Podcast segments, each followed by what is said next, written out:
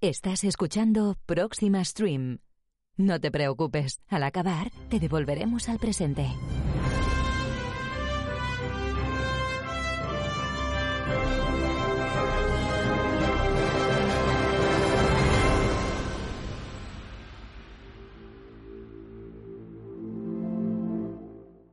Bienvenidos a una nueva semana que no es poco. Hoy vamos a dedicar todo el programa a la historia del día, la decisión de varias universidades de adoptar de manera opcional el lenguaje asistido para sus clases. Pero empecemos desde el principio. Esto del lenguaje asistido empezó a fraguarse en los años 20, cuando las primeras redes neuronales y algoritmos de inteligencia artificial intentaban predecir lo que el usuario iba a escribir. La idea era reducir la cantidad de tiempo que se pasaba en aquella época respondiendo mensajes de correo electrónico. Estos algoritmos aprendían de lo que escribían los usuarios y mejoraron tanto sus predicciones que en pocos años era raro escribir una frase completa. Poco a poco, la escritura asistida, como se la empezó a llamar, se convirtió en la punta de lanza de la eficiencia, y la escritura natural pasó a ser inaceptablemente lenta para los nuevos estándares de productividad. Pronto dio el salto a las aplicaciones sociales de jóvenes, tan dispuestos como los adultos a teclear lo menos posible.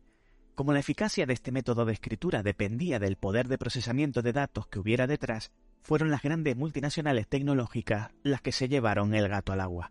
No tardó en llegar al público más joven, tan deseoso como el adulto de teclear lo menos posible. Y aquí ocurrió el siguiente hito que nos lleva a la historia de hoy. Un joven estudiante de filología inglesa basándose en la escritura asistida, creó un protolenguaje llamado QuickLang, hecho de abreviaturas que, además de comprimir la entrada de texto, podía aportar contexto emocional rápidamente, usando emojis. No era un nuevo grupo de atajos que luego se transformase en escritura natural, sino de un lenguaje propio para ser escrito y leído.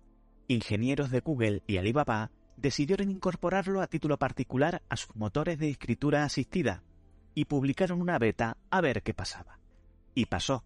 La combinación de QuickLang con los algoritmos predictivos hicieron que volver a la escritura natural en cualquier idioma fuera como pasar del teclado a cincelar tablas de arcilla. La prensa tecnológica, en su locura habitual, empezó a hablar de Quick esto y Quick lo otro y que a los idiomas del mundo les quedaban dos días. Pero lo cierto es que más allá del humo y el marketing, el QuickLang con escritura asistida o lenguaje asistido como se le llama hoy a todas las variantes, empezó a ser adoptado tanto en las plataformas sociales como en el mundo empresarial. Ayer, un grupo de universidades lideradas por la de Jiangsu, Caltech y el Instituto de Ciencias de Bangalore decidieron adoptar el lenguaje asistido como lengua optativa para sus clases. Esto supone un espaldarazo enorme a esta forma de comunicación y un antes y un después en la comunicación humana. Pero ¿cuáles son los pros y los contras del lenguaje asistido? Quienes lo defienden destacan tres puntos principales según los cuales esta nueva forma de comunicarnos no solo es buena, sino necesaria. Punto 1. La adaptación a los nuevos ritmos de vida.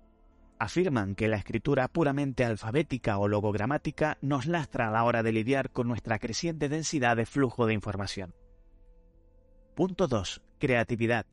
Según sus defensores, el lenguaje asistido puede llevarnos a nuevas formas de expresión a más soñadas antes con una menor curva de aprendizaje, las obras creadas con lenguaje asistido están empezando a salir de lo marginal y dejando de limitarse a la generación postmillennial. Punto 3. Conexión. Para los apologistas del lenguaje asistido, este llega a donde nunca llegó el esperanto y va un paso más allá de la traducción entre idiomas. Esta sería para ellos la verdadera lengua universal. Pero también tiene un nutrido grupo de detractores que ven con vértigo la rapidez con la que se está implantando no es para menos. Por ejemplo, en solo dos semanas, la Wikipedia en Quicklang superó en contenido a la de lenguas artificiales como el Esperanto o Interlingua, antes de que las traducciones automáticas la pusieran al día con los demás idiomas. Las personas contrarias al lenguaje asistido destacan principalmente tres puntos que, en su opinión, lo convierten en algo preocupante e incluso amenazante. Punto 1. Su carácter temporal. Todas las lenguas evolucionan, pero esta lo hace a ritmo de versión de software. Por ejemplo, ahora está en auge el llamado lenguaje asistido subjetivo o lenguaje asistido 5.0, que se adapta a la forma de pensar y sentir de cada persona para abreviar aún más el proceso de input aunque luego se transforme en lenguaje asistido entendible por todos. Esta velocidad evolutiva descarta la posibilidad de transmisión de conocimiento entre generaciones. Es esencialmente efímera. Punto 2. La manera en que puede afectar a nuestro cerebro.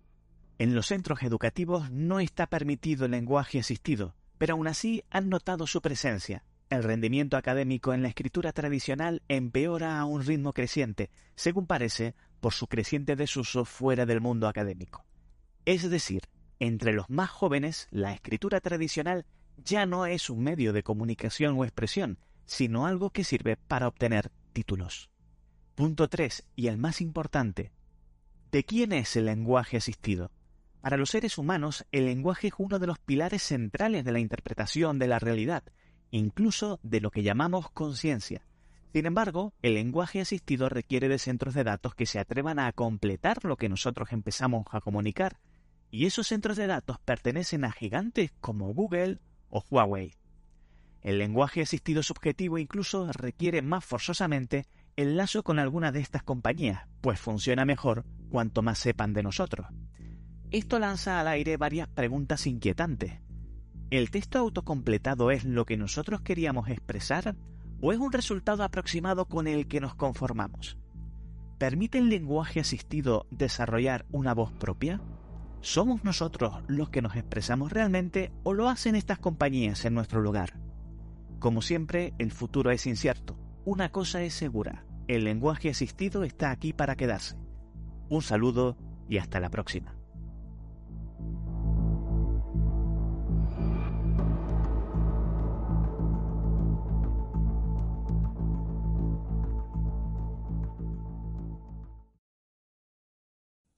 Este podcast forma parte de la red de sospechosos habituales. Para acceder, entra en bit.ly barra sospechosos habituales.